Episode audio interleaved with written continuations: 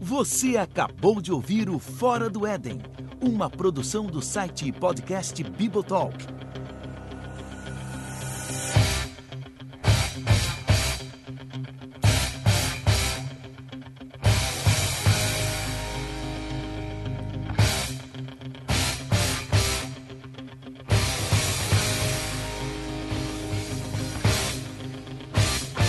Senhoras e senhores, a arca vem, singrando os mares diluviais que separam Nárnia da Terra-média.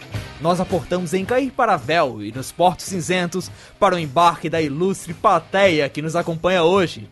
Porque nessa edição, amigos e amigas, nós abrimos um espaço no meio da embarcação para colocar aqui um ringue e realizar o combate em debate mais importante do século XX.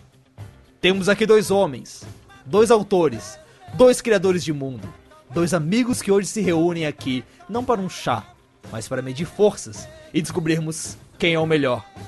Aqui, à minha esquerda, medindo 1,74m, natural da África do Sul, ele, que vem se aproximando do ringue com uma capa verde que se camufla no ambiente, professor de linguista em Oxford, pai de quatro filhos e conhecido por se vestir de viking nos Halloweens, J.R.R. Tolkien.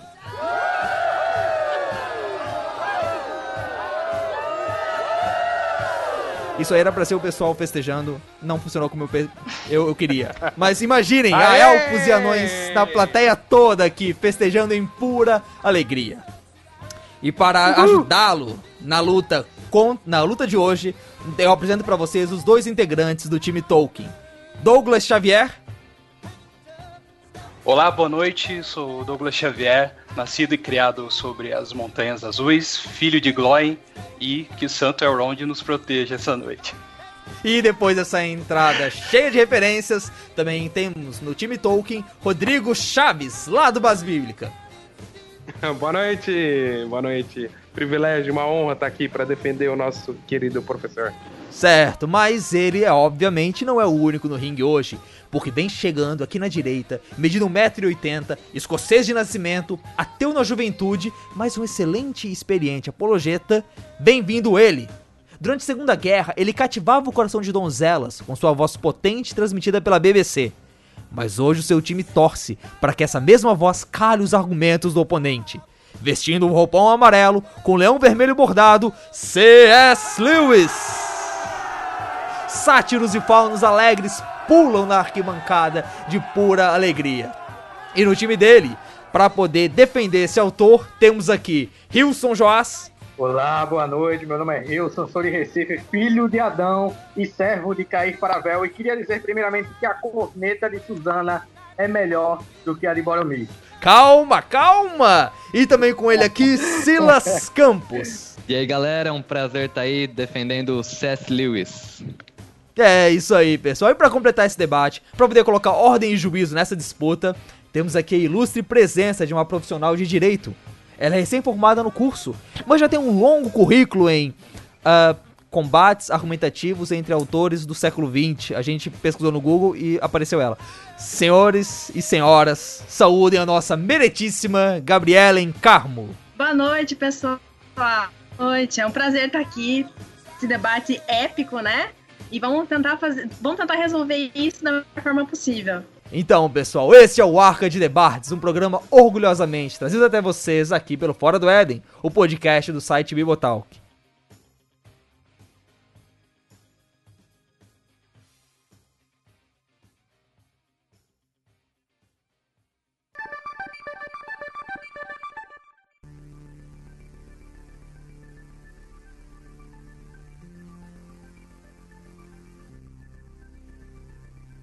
Então, pessoal, começando o primeiro round, esse debate vai funcionar de forma bem simples. A gente tem aqui dois times. Cada um deles tem dois participantes. E eles vão duelar com argumentos para provar que cada autor é melhor que o outro. Para isso, eles vão apressar o argumento e, enquanto um time defende, o outro vem e tenta derrubar.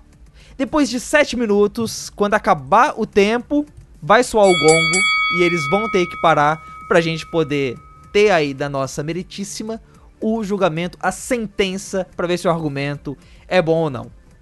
E pra gente começar pela ordem alfabética, e já que C vem antes de J, Vamos começar com o time do C.S. Lewis, que vai apresentar o primeiro argumento. Rapaziada, vocês têm 7 minutos e vocês podem começar agora. Round 1, fight! É, primeiro argumento sobre Lewis. Lewis tinha maior profundidade teológica que o Tolkien.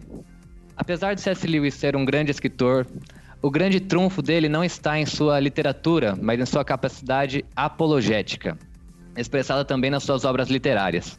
Precisamos entender que Lewis viveu em um dos períodos mais difíceis para o cristianismo. O início do século XX foi marcado por um ateísmo crescente e a muitos parecia que logo a religião cristã iria sucumbir completamente até o final daquele século. Parecia que o cristianismo tinha perdido a batalha para o racionalismo ateísta. Porém, no meio desse contexto, C.S. Lewis, um ex-ateu convertido, se levantou em defesa do cristianismo. Lewis compreendeu o cristianismo não como um salto de fé, como muitos criam até então, mas como algo que tinha uma base racional e objetiva. E ele soube como ninguém expressar a racionalidade da fé cristã em contraste com outras filosofias de seu tempo. Além disso, não houve ninguém em sua época com tamanha capacidade em perceber os pontos fracos das filosofias contrárias ao cristianismo e as possíveis consequências trágicas que algumas dessas filosofias poderiam levar à humanidade. De uma maneira geral, podemos até dizer que C.S. Lewis, com sua profunda compreensão teológica e grande capacidade crítica, mais do que defender o cristianismo, soube abalar os alicerces e revelar o vazio existente por detrás da filosofia ateísta. Citando rapidamente, podemos só lembrar de Cristianismo Puro e Simples, que dispensa comentários, é talvez a melhor obra, é a melhor explanação do Evangelho. A Abolição do Homem, que desmascara com genialidade as consequências do relativismo moral. Temos o livro também O Problema do Sofrimento, uma explanação muito coerente e sensível sobre os dilemas mais profundos da humanidade, e além das obras literárias que também são profundamente teológicas, As Cartas do Diabo e, o, Aprendiz, As Crônicas de Nárnia, é, possuem um caráter teológico, apologético bastante marcante também em sua produção. Para muitos, Lewis foi o maior teólogo do século XX. De fato, podemos dizer que houve um antes e depois de C.S. Lewis na literatura e, sobretudo, na apologética cristã. Parece que a partir de Lewis começou um novo tempo para os pensadores cristãos que até então estavam oprimidos pela força do ateísmo crescente. Com a leitura de Lewis, muitos despertaram com coragem para defender com mais ousadia o evangelho, até mesmo em meios acadêmicos. Hoje em dia é difícil lermos qualquer livro apologético que não cite o nome de Lewis. Sua teologia ortodoxa e argumentos bem articulados tornaram uma base sólida que possibilitou o desenvolvimento e fortalecimento do cristianismo no mundo, não apenas como uma religião espiritual, mas também como uma verdade objetiva que tem racionalidade e profundidade. Rapaz, que argumento, hein? Tipo, poxa, tinha até parágrafo aí no meio, tinha, poxa, capítulos, tudo. Time Tolkien, o que vocês dizem em relação a isso? É, é louvável o cristianismo do, do nosso amigo C.S. Lewis, só que a gente esquece que ele foi o, o mais relutante dos cristãos.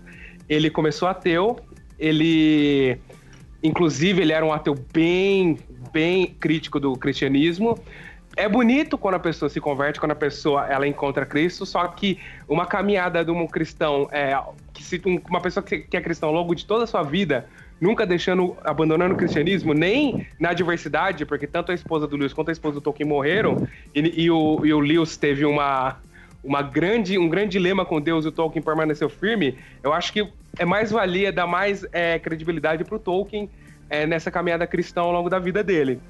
E, inclusive, o Lewis, há um período do tempo, vocês citaram o ateísmo crescente no, no mundo. O Lewis, ele era muito fã de Freud, e, e muito fã mesmo, é, a ponto de escarnecer muito da religião cristã.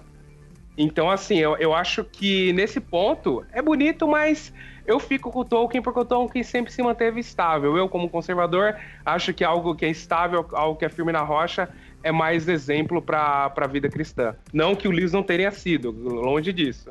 Me dá muita tristeza saber que o senhor está falando mal de C.S. Lewis por causa da transformação que Cristo fez na vida dele. Se o ateísmo dele era se o ateísmo dele era muito profundo antes, quando ele aceitou a Cristo, ele revisou todas as ideias que ele tinha anteriormente, inclusive as ideias que ele tinha sobre Freud. Isso se vê plasmado tanto nas suas obras ficcionais quanto nas suas obras teológicas. E isso, portanto, é um ponto a favor de Luz. que ele tenha sofrido muito com a morte da esposa e ele tenha se enfrentado com, com essas dificuldades e essa tristeza e tenha superado isso por causa da graça de Deus, é mais uma demonstração que Luz tem muita capacidade para falar dos problemas que nós cristãos enfrentamos no nosso dia a dia eu acho, eu acho interessante. Eu, eu, concordo com você nesse ponto, mas o debate é Lewis versus Tolkien, não Lewis versus os cristãos em comum.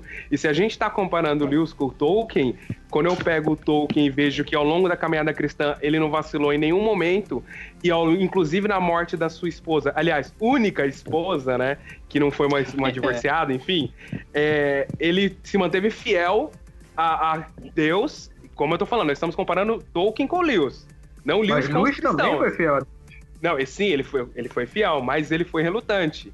Eu prefiro um Elias, eu prefiro um. É, é um, Elias um Eliseu, um Eliseu. Eu prefiro o Elias, eu prefiro o Eliseu do que eu prefiro um Jó. Você entendeu? Os dois servem de exemplo pra gente, mas eu prefiro a constância do que a do que a fraqueza, do que a, as ondas, sabe? A pessoa mais ou menos assim. Mas logo, repetindo, estamos comparando Lewis com Tolkien, tá? Pessoal, pessoal, uh, o tempo acabou aqui. A gente tem o nosso tempo. Teve uh, uh, o nosso probleminha antes, deu mais do que 7 minutos. Mas, infelizmente, vou ter que parar aqui. E o time Tolkien tem mais alguma coisa para dizer? Aliás, o time Lewis primeiro tem mais alguma coisa para dizer rápida? Duas frases? Eu, eu tenho sim. A respeito do. Duas do frases. Lewis. Duas frases. Dez segundos tá. para fechar esse e, assunto a, aí. A comparação não é em relação à vida prática dele. Não, eu, eu não quero dizer que o Lewis tem uma vida ruim. A vida cristã dele é exemplar, mas a comparação é teológica em relação à produção literária. Certo, certo. E Time Tolkien, vocês têm alguma coisa também para falar? Sim. Coisa rápida, é... coisa rápida, duas frases. Quem que apresentou o cristianismo para Lewis? Essa é a pergunta. Pronto. Certo. Finish. Dito isso, dito isso, chamamos aqui nossa juíza para se apresentar e dizer qual o resultado desse primeiro round. Bom, analisando os argumentos apresentados por ambos os times, é, eu achei que o time do Tolkien acabou sendo um pouco mais agressivo em relação ao Lewis e extrapolou é, assim o, os limites tipo literários, digamos, da coisa. É, a gente, o, o, o, argumento principal é sobre a profundidade teológica. Então, assim, aí o pessoal começou a falar que, ah, é porque ele teve uma esposa, algo do tipo que deu para ouvir aqui, né? é, isso não, não desabona, isso não, não invalida o argumento da profundidade teológica deles, sabe? É, eu acho que nessa, nesse primeiro round o time do Lewis foi bem melhor, foi um argumento que foi, teve uma réplica mais, mais consistente, foi mais, mais embasada assim, a, a resposta, então eu, eu julgo essa, esse primeiro round como Lewis na frente. Esse, esse primeiro round foi do, totalmente do time Lewis. Olha só, então temos aqui o primeiro round fechado com o time Lewis levando um ponto. Olha só, turma, olha só. Mas antes de comemorar, antes de vocês saírem por aí festejando e os faunos tirarem ali as bandeiras que eles têm e começarem a balançar, vamos ver qual que é o argumento que o time Tolkien tem pra gente. Round 2, fight! Uma das coisas mais sensacionais do mundo do, do, sobre Tolkien é a questão do, da tridimensionalidade da obra do Tolkien. Para todo lado que você olhar da obra do Tolkien, você vai encontrar isso. É sempre citado é, três tipos de dimensões no Tolkien: profundidade, diversidade e tempo. Acho que todo mundo, já, todo mundo que lê um pouquinho Tolkien deve ter encontrado isso. É, se você pegar, por exemplo, a questão da profundidade, você vai encontrar profundidade de povos, de calendários, de línguas, de música, de flora, fauna e de costumes. Isso também diz sobre a diversidade. Por exemplo, um, um povo élfico tem o seu próprio calendário, tem sua própria língua, tem sua própria música, própria. É, ele, dependendo da região que ele está, tem sua própria flora e fauna. Tolkien ele fez isso. Algumas pessoas até acham ruim, mas esse detalhamento que é para você sentir que você está, faz parte dessa subcriação. Que é algo muito bonito que o Tolkien sempre dizia, que era que ele não criava nada, ele subcriava, porque quem criava era Deus. E nessa subcriação, com essa profundidade de Tolkien, com essa diversidade de Tolkien, e com a passagem de tempo, você se sentia parte daquele, daquele lugar, da, da do mundo que Tolkien estava propondo. Inclusive, na, cada elfo, cada região é, é, do onde os elfos moravam, ele tinha sua própria língua, ele tinha é, sua própria música, seu próprio calendário, seus próprios costumes. Inclusive, a questão do tempo, os tempos, o tempo passava, você sentia a passagem de tempo no, mundo Tolkien. É, nos livros nós temos de primeira a quarta era, nas cartas nós vamos até a sexta era, que inclusive entra, na, nós estamos agora na sétima era, segundo Tolkien. Então, assim, é algo muito, muito que você não encontra paralelo na feita por um homem só. Em toda a literatura da história da humanidade. Você não encontra um paralelo desse criado por uma mente só é, é algo assim que Tolkien é, fez com maestria. É, outra coisa também que você encontra muito é a, a diversidade, é a amplitude dessa obra do Tolkien, aonde ela chegou. Ela chegou em todos os cantos, para todas as áreas é, do conhecimento humano que você imaginar. Certo. Então o argumento é que o Tolkien tem essa grandiosidade na obra dele e por isso ele é melhor que o Lewis.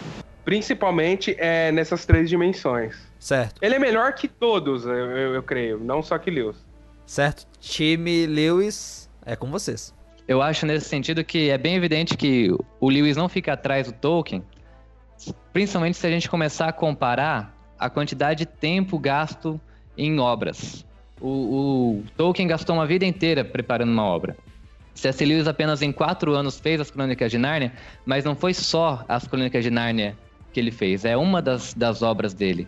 Ele tem várias outras obras também literárias com também muita profundidade e diversidade. Se essas são características de Tolkien, as três, profundidade, diversidade e tempo, também estão presentes de forma muito enfática, não apenas nas Crônicas de Nárnia, mas nas várias produções literárias de C.S. Lewis. E, então, é, mas a abrangência de Tolkien, aonde o, a obra dele alcançou, mesmo assim, eu, eu não enxergo como má qualidade a pessoa levar a vida fazendo uma obra. Aliás, ele não levou a vida fazendo uma obra só. É, visto a profundidade e a quantidade de. É, é a profundidade mesmo dessa obra que ele criou. É, e assim, até hoje ecoa a obra de Tolkien em, não só na religião cristã, em todas, as, em todas as áreas da humanidade. Nos filmes, eu não preciso falar, nas músicas, nos jogos de videogame. O RPG moderno é base Tolkien, é, nas séries. Então, assim, aonde a pessoa vai no, na, na, tanto no entretenimento quanto na busca do conhecimento, ela encontra eco na obra de Tolkien. Não só no Senhor dos Anéis, como no Silmarillion, como no Hobbit. Então, assim, quando é, surgiu a ideia de fazer os filmes, por exemplo, que, aliás, premiadíssimos filmes, não tem nem comparação, inclusive, é, o mundo já conhecia essa obra. O peso era muito grande da obra. E, e não e inclusive as vendagens dos livros de Tolkien falam por si só. Mas assim, onde você vai na obra de Tolkien, você pode ler o Hobbit, você encontra profundidade e você consegue, cavando mais, você consegue encontrar mais curiosidades do povo, mais é, entrando na vida desses povos e você pode, como por exemplo meu amigo Douglas, se identifica muito com o povo e você vai se identificar com o povo como se ele fizesse, como se ele fosse é, um paralelo desse nosso mundo. Coisa que eu não vejo nas obras do Lewis, principalmente nas obras de ficção dele. É, se for para comparar, Rodrigo, essa questão da abrangência no mundo de hoje, é, não dá para negar que o Lewis atingiu uma abrangência mundial também. Não, não é apenas o Tolkien, tanto pela sua obra apologética, sua obra literária. O Lewis está presente no cinema, tem várias músicas produzidas, tem banda com o nome Nárnia, muitos teatros igrejas foram produzidos muitos teatros baseados nas crônicas de Nárnia. Então a, a vendagem das crônicas de Nárnia é imensa também. Então esse também não seria um argumento válido porque a abrangência de C.S. Lewis, é, eu não tenho dados, números agora, mas com certeza está na mesma proporção de Tolkien.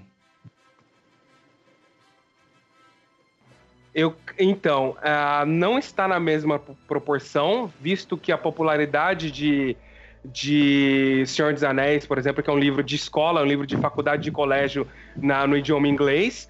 É, não está na proporcionalidade dos filmes, que só três filmes da obra de Tolkien, baseado na obra de Tolkien. É, o último, por exemplo, ganhou mais de 11 Oscars. É o maior recordista de Oscars, junto com outro, um dos maiores recordistas de Oscars. A, a qualidade musical também. É, eu tenho minhas dúvidas, por exemplo, a obra do Blind Guardian é uma das obras mais conhecidas do tanto do rock quanto da, da, da música em geral, e principalmente no RPG. O RPG, que é uma base para todo nerd, é baseado na obra de Tolkien. Você nem, é, dificilmente você vai encontrar um RPG baseado na, na obra do C.S. Lewis, é, em qualquer obra que eu tô falando. Então, assim, eu creio que a abrangência é muito maior de Tolkien do que de C.S. Lewis. Acabamos o round. Novamente, time Tolkien. Em 10 segundos, alguma coisa para dizer? Tolkien tem mais Oscars, mais filmes e mais é, é, derivados da, de sua obra em outras mídias do que o Lewis. Ok. Time Lewis, última consideração? Eu acho que nos dois argumentos é, apresentados, tanto em relação à profundidade, diversidade de tempo nas obras, C.S. Lewis também tem, não fica para trás de Tolkien de maneira nenhuma, como também na abrangência no mundo de hoje. Eu creio que Lewis é mais conhecido que o Tolkien por ter mais diversidade de obras e são mais os meios que ele acaba sendo é, estudado. Certo. Passamos então para nossa juíza. Diz aí, Gabi, uh, como é que você vê isso? O Tolkien tem realmente mais influência e tem esse mundo maior e mais amplo do que o Lewis? Bom, eu acredito que o, a, o argumento principal, né, levantado pelo time do Tolkien, é, ele não conseguiu ser rebatido pelo time do Lewis, né, porque realmente o detalhismo, a, a profundidade, né, das obras do Tolkien é maior do que, do, as, do que as obras do Lewis, né, embora tenha produzido mais, mas eles conseguiram é, rebater esse argumento, anular o argumento do time do, do Tolkien, né, e, e pelo fato dele ter mais influência na, na cultura, né, como, ah, tem ter banda, essas coisas, é, tipo, chamado nar tal, isso também não conseguiu anular o argumento do time do Tolkien. Então, para mim, esse round é do time Tolkien. Olha só, o ataque vence mais uma vez. Estamos agora empatados. Um ponto para Lewis, um ponto para Tolkien. E, né, e se a juíza disse, a gente não vai uh, acabar duvidando disso. Vamos passar para a segunda rodada com um argumento do Lewis e um argumento do Tolkien. E vamos ver o que, que vai acontecer daí. Time Lewis, peço que vocês se preparem e comecem o seu argumento ao soar do gongo. Round 3, fight!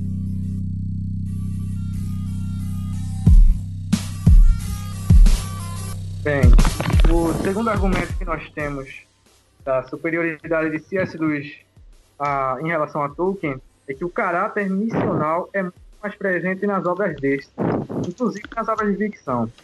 Nós já falamos que durante grande parte da sua vida C.S. Lewis era ateu, mas durante a década de 20 principalmente, ele se convenceu da verdade do cristianismo por meio das histórias. C.S. Lewis, ele lia bastante, ele é, era professor de literatura, então ele conheceu as obras de Chesterton, e George MacDonald. E a partir dessas obras ele foi vendo que o cristianismo ele era muito mais realista, tinha uma, narrativa muito mais poderosa e muito mais atraente do que qualquer outra cosmovisão.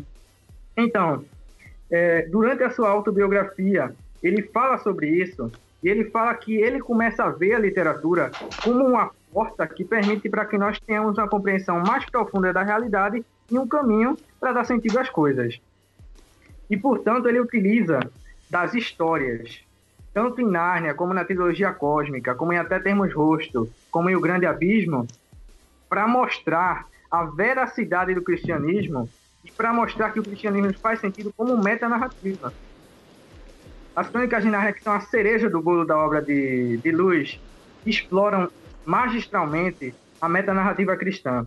Nós temos no primeiro livro na ordem cronológica, O Sobrinho do Mago, A Criação do Mundo, nós temos a história da redenção em Um Leão, a Feiticeira e o Guarda-Roupa, e nós temos o fim do mundo atual e o início da nova criação e a última batalha. Luz escreveu as Crônicas de Nárnia pensando no tipo de histórias que ele queria ter lido quando era criança. Estava que as histórias teriam sido para ele uma imaginativa boas-vindas à fé cristã.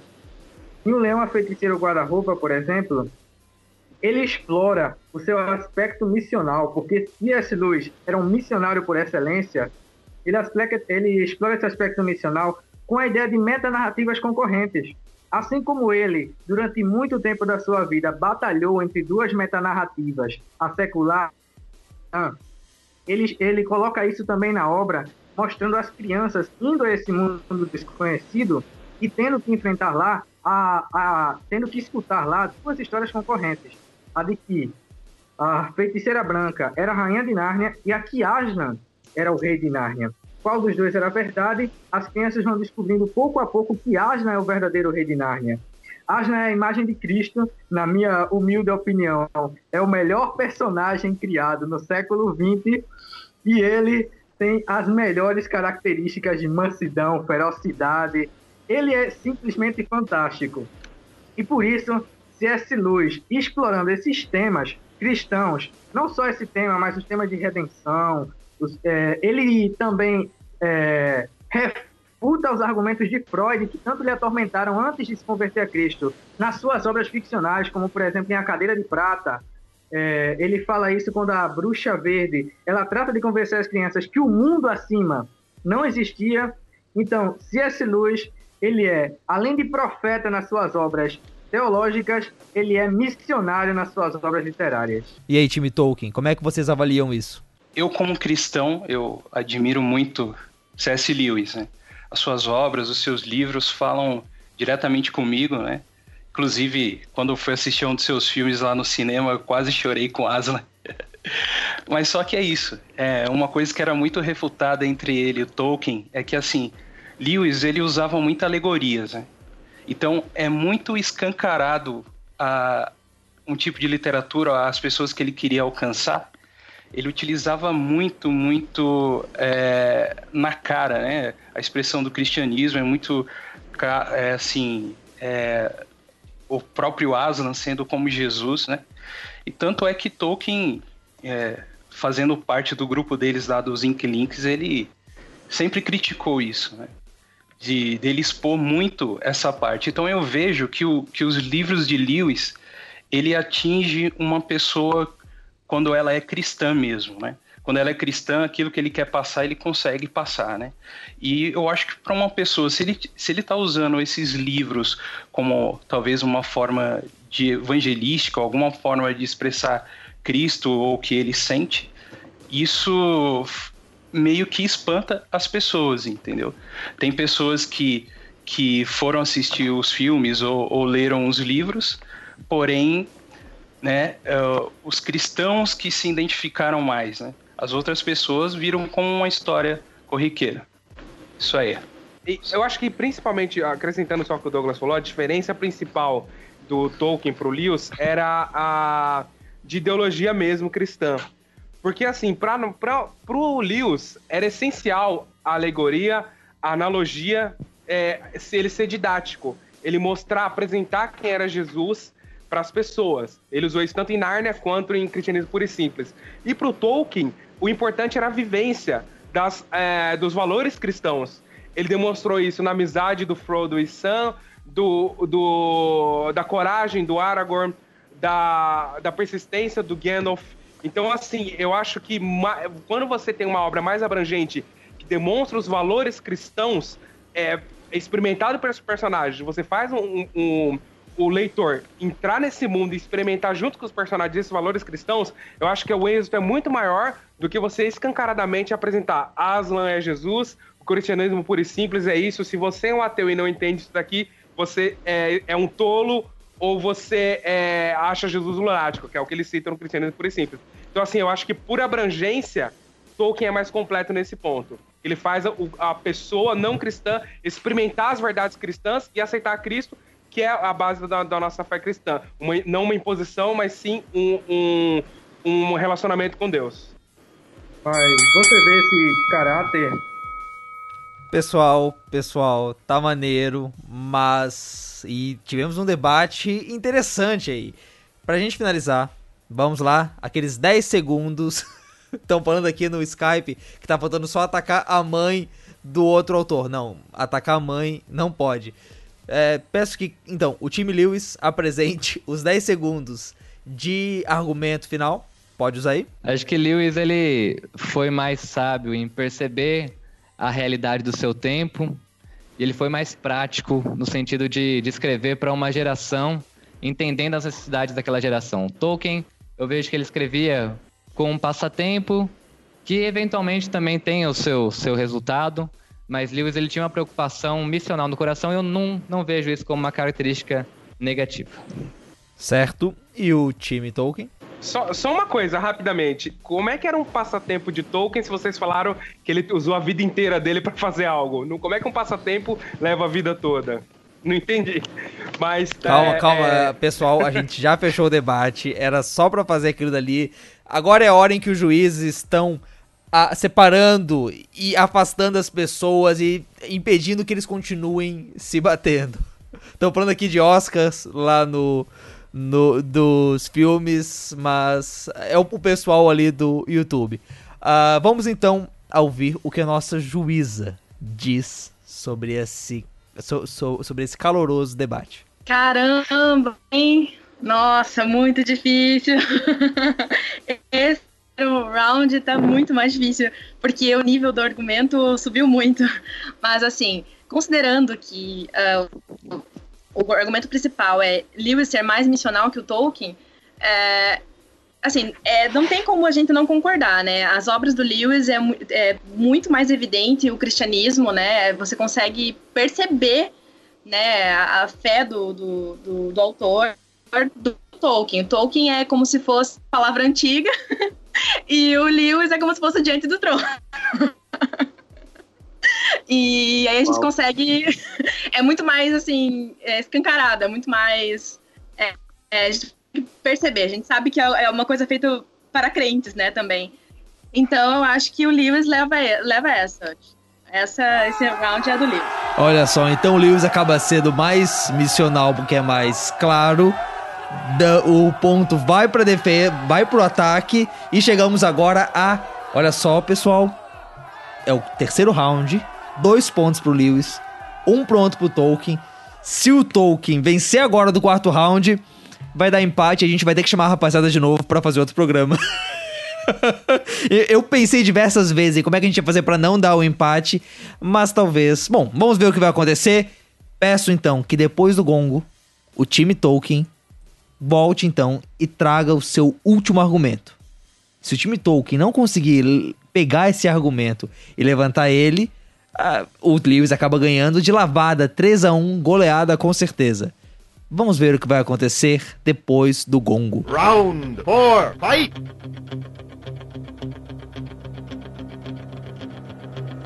É, um segundo ponto nosso, né, que nós iríamos colocar aí, nós utilizamos a nossa carta na tréplica aí, é o seguinte, é, falando um pouco sobre esse conteúdo pluralizado, né, que, que o Tolkien trouxe aí para todos nós até hoje, né, as influências que ele traz, né, que a gente já falou sobre livros, sobre games, né, é, sobre RPG, filmes, música, né, que isso com certeza aí já foi ganho por nós, né, mas existem alguns legados, né? alguns legados que, que Tolkien deixou, que eu acho que são legados muito mais fortes do que o próprio, próprio Lewis. Né? Por exemplo, né, a gente vai falar aqui um pouco sobre as obras literárias fictícias deles. Né? Uh, por exemplo, é, Lewis criou Nárnia, né? Então ele tem aquela história, aquela mitologia dele. Porém, o Tolkien ele criou uma, fez uma construção mitológica e política que, do nosso ponto de vista, é muito mais forte do que do Lewis, né? Se você for pegar ali o, o, o, livro Silmarillion, né, e começar a ler ele, você tem uma própria Gênesis criada. Existe um mundo ali, um universo mesmo, né? Outra coisa que ele, que ele deixou como legado né? Que foi a própria criação de línguas, né? É, Para quem não sabe, o Tolkien era filólogo, né? Estudava línguas tal. E então ele criou línguas que hoje é, pessoas lá na Inglaterra estudam isso, né? Falam, é pronunciado essas línguas.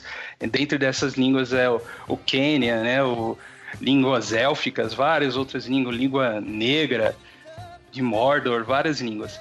E isso que eu queria colocar para vocês aí, né? O que que vocês de Lewis deixaram aí de influência pra gente nisso, né? Fora a parte teológica, né? Falando do conteúdo histórico mesmo, assim, né?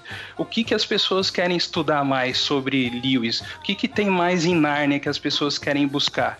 Existe mais alguma coisa? Existe? Como hoje, hoje mesmo acabou de sair uma notícia aí que saiu um novo jogo do, é, baseado no, em Tolkien. Então, ou seja, as pessoas em Tolkien buscam mais a continuidade, né? A continuidade da história dele. E Lewis, onde estão vocês? O que, que vocês, o que, que vocês têm a mais aí para entregar para a gente fora a teologia dele? Então, o ponto de vocês é o Tolkien oferece não só os livros, mas oferece um mundo todo de possibilidades e de arte em outros lugares para o público, enquanto que o Lewis tem o filme, quer dizer, tem o livro tem os filmes que sofrem para é, avançar nos estudos, infelizmente, por uma série de questões, e não tem tanta coisa mais. É isso? Eu acho que é difícil porque ele já colocou para desconsiderar a parte teológica, né? Mas o grande trunfo do Lewis, realmente não, assim, não desmerecendo as Crônicas de Narnia, é uma obra muito boa, mas a gente não vai defender que é melhor do que é, O Senhor dos Anéis. Porém, as Crônicas de Nárnia têm uma repercussão clara até hoje, mundialmente grande. Só que não dá pra gente excluir o argumento teológico do C.S. Lewis, porque realmente o que ele fez bem, que é o impacto dele na sociedade hoje, a grande influência dele, é a teologia, é a parte apologética, é a influência que ele teve na defesa do cristianismo. Agora, se a gente for falar também em questão de política, se a gente lê a trilogia espacial, como aquilo lá mostra muito claramente a configuração política do nazismo naquela época, uma crítica sensacional feita àquela sociedade, uma crítica política muito bem elaborada em termos do, do pensamento, da filosofia daquela época. Então, nesse sentido também, Lewis deixou seu legado. Sim, não apenas em, na trilogia espacial, mas também Cartas de Diabo, de seu aprendiz, teve sua continuação por Peter Quill, é, Neil Gaiman também escreveu a continuação de algumas histórias de Nárnia. Então, nós temos com C.S. Lewis também um legado a ser prezado, e um legado que ele ecoa várias, vários temas teológicos por meio da literatura, e por isso o C.S. Lewis ele acaba sendo mais relevante para o nosso tempo, porque ele entende que o pós-modernismo ele seguia pelas histórias e por isso ele utiliza as histórias como meio de apresentar o cristianismo. Por isso o seu trunfo é ainda maior do que o de Tolkien, na minha humilde opinião. É, o Senhor dos Anéis é o. Agora tá, tá uma dúvida, mas O Senhor dos Anéis é, é ou o primeiro ou o segundo livro mais vendido de todos os tempos. Tem uma dúvida de contagem entre o Contra as Duas Cidades, mas enfim, é o segundo livro mais. No mínimo é o segundo livro mais vendido de todos os tempos, além da Bíblia, claro é, você encontra é, obras do Tolkien no rádio, nos cinemas, nas animações, nos videogames, no RPG, na literatura, nos filmes. É, você encontra o Tolkien aonde você for no entretenimento e na cultura pop. Então, assim, o legado de Tolkien é muito mais acessível a todos, é muito mais é, abrangente e é muito mais é, é, popular do que o legado de Lewis. Inclusive, é, ler Hobbit, ler, ler O Senhor dos Anéis, ler Silmarillion, é muito mais tranquilo, muito mais é, acessível, como eu disse, do que, por exemplo, o Cristianismo Puro e Simples. É um livro ótimo. Mas assim, não se compara, estamos falando de um livro de mais de 150 milhões de cópias vendidas ao, ao longo dos tempos, ao longo do tempo. Um, dos, um do livro mais vendido de todos os tempos. Então, assim, é, é muito, é muito acima o legado de Tolkien em todas as mídias do que o do C.S. Lewis. Desculpa, Douglas, eu te atropelei. Tudo bem. É, assim, na questão da mídia, vamos considerar que sim, né? Mas a gente tem que pensar na questão do legado não apenas em mídias. O C.S. Lewis ele é muito influente nas mídias até hoje. Porém, ele tem um legado muito mais forte na questão acadêmica, apologética, de produção literária. Ele tem um legado que, que é difícil a gente mensurar, porque ele é, a, leitura dele espalhou, as pessoas que, que pensam a partir do que ele fez é muito grande, o cristianismo reverteu de uma forma grandiosa no século XX por causa dos seus escritos. Então é difícil a gente considerar um legado simplesmente da produção midiática. Existe um legado Lewis muito grande ah, que vai, extrapola isso. Ele é citado o... sempre em várias obras apologéticas depois da sua morte. E também, tirando o RPG das mídias que você falou, as obras de Nárnia também estão presentes. E há jogos baseados em Nárnia, a, a música baseada em Nárnia, há livros.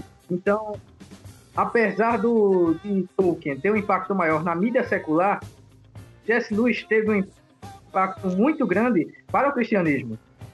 Eu, eu, concordo, mas se a gente falar em abrangência, o Tolkien foi muito maior. E no impacto literário, inclusive, na língua inglesa, o Tolkien ele traduziu o inglês antigo para o idioma para o inglês atual. O Tolkien ele foi um dos responsáveis pela a tradução e a recuperação do mito antigo da, do, dos nórdicos.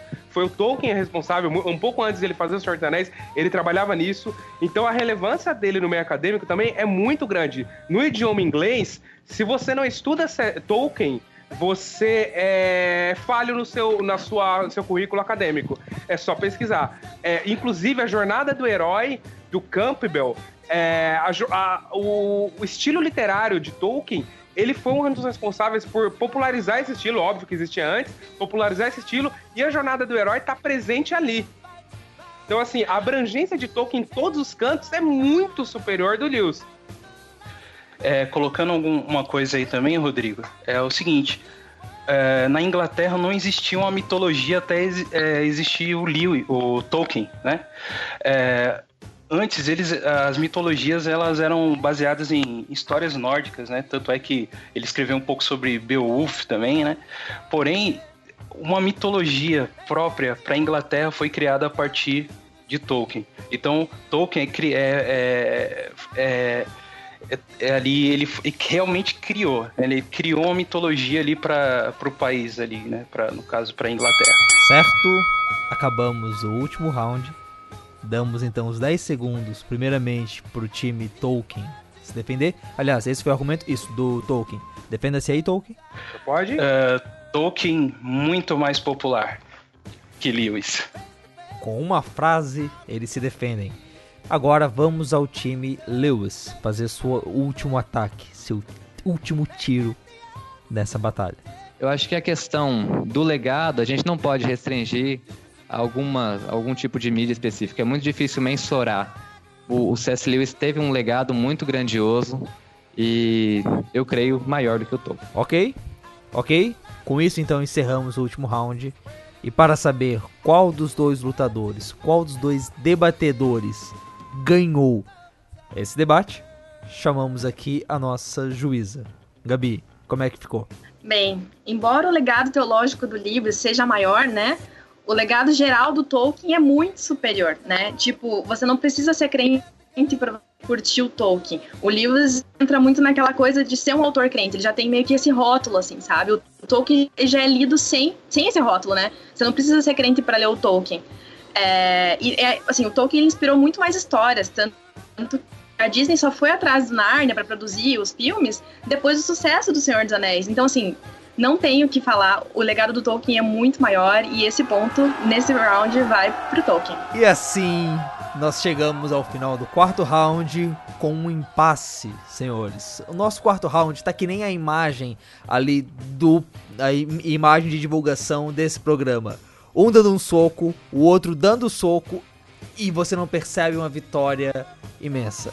Uh, é claro, a gente queria ver um dos dois caído no chão e o outro se erguendo, levantando o braço em vitória. Mas acho que dessa vez, nesse primeiro arca de debates, a gente não vai ter um único vencedor, mas teremos, acabaremos ficando no empate mesmo. É claro que a gente podia ter pensado num critério de desempate, mas tinha tanta coisa para pensar aqui que a gente eu acabei não pensando nisso. Confesso, peço desculpas, perdão pelo vacilo. Na próxima a gente vai ter alguma coisa dessas, prometo. Uh, bom, este foi o Arca de Debates. Este foi esse programa especial, essa tentativa nossa de tentar trazer aqui pro podcast um pouco dessa briga e tentar, né, no fim das contas, mostrar por que você aí, ouvinte, deve ler o Tolkien, deve ler o Lewis e descobrir mais sobre esses dois incríveis autores. Uh, Gabi, muito obrigado pelo seu trabalho jurídico aqui a um preço bem camarada. Mas Precisando é só chamar. Certo. E aos dois times, aos queridos irmãos do time Lewis, ao Wilson e ao Silas. Obrigado. Valeu, Rogério, foi muito, Muito bom participar. É, e valeu também, Rodrigo, Douglas, Gabriele, foi muito bom estar com vocês aí. Prazer, viu? Foi bem legal mesmo, gostei bastante. Certo. E time Tolkien também, Rodrigo. Obrigado por ter vindo aí com a gente. Ô, valeu, prazer conhecer todos, viu? Foi muito legal mesmo, ó.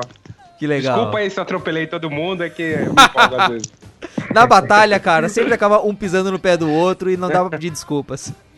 Certo. E Douglas Xavier, muito obrigado também por ter vindo aí com a gente. Cara, eu que agradeço essa oportunidade, né? Apesar de saber que Tolkien ganhou. Mas tudo bem, muito obrigado pelos irmãos aí, por vocês. Obrigado, foi uma honra. Obrigado a Gabi aí como técnica e também como nossa juíza. E é isso aí. Espero Então. uma próxima aí. Que legal, pessoal. Esse. Que vo- isso, vamos nos olha. despedir então aos 13, as 13 pessoas que estão ainda nos vendo no YouTube. Muito obrigado, vocês realmente são demais. Esse daqui foi o Arca de Debates, um programa orgulhosamente trazido a vocês pelo bibotalk.com. Provavelmente você já conhece o site.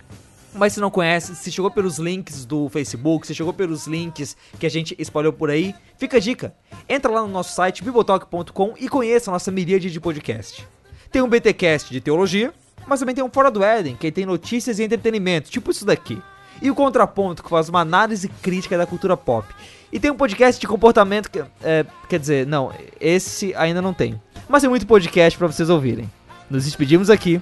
Parabéns, né, aos participantes que nos trouxeram esse belo debate aqui. E voltamos na semana que vem com mais programa pra vocês. Abraço!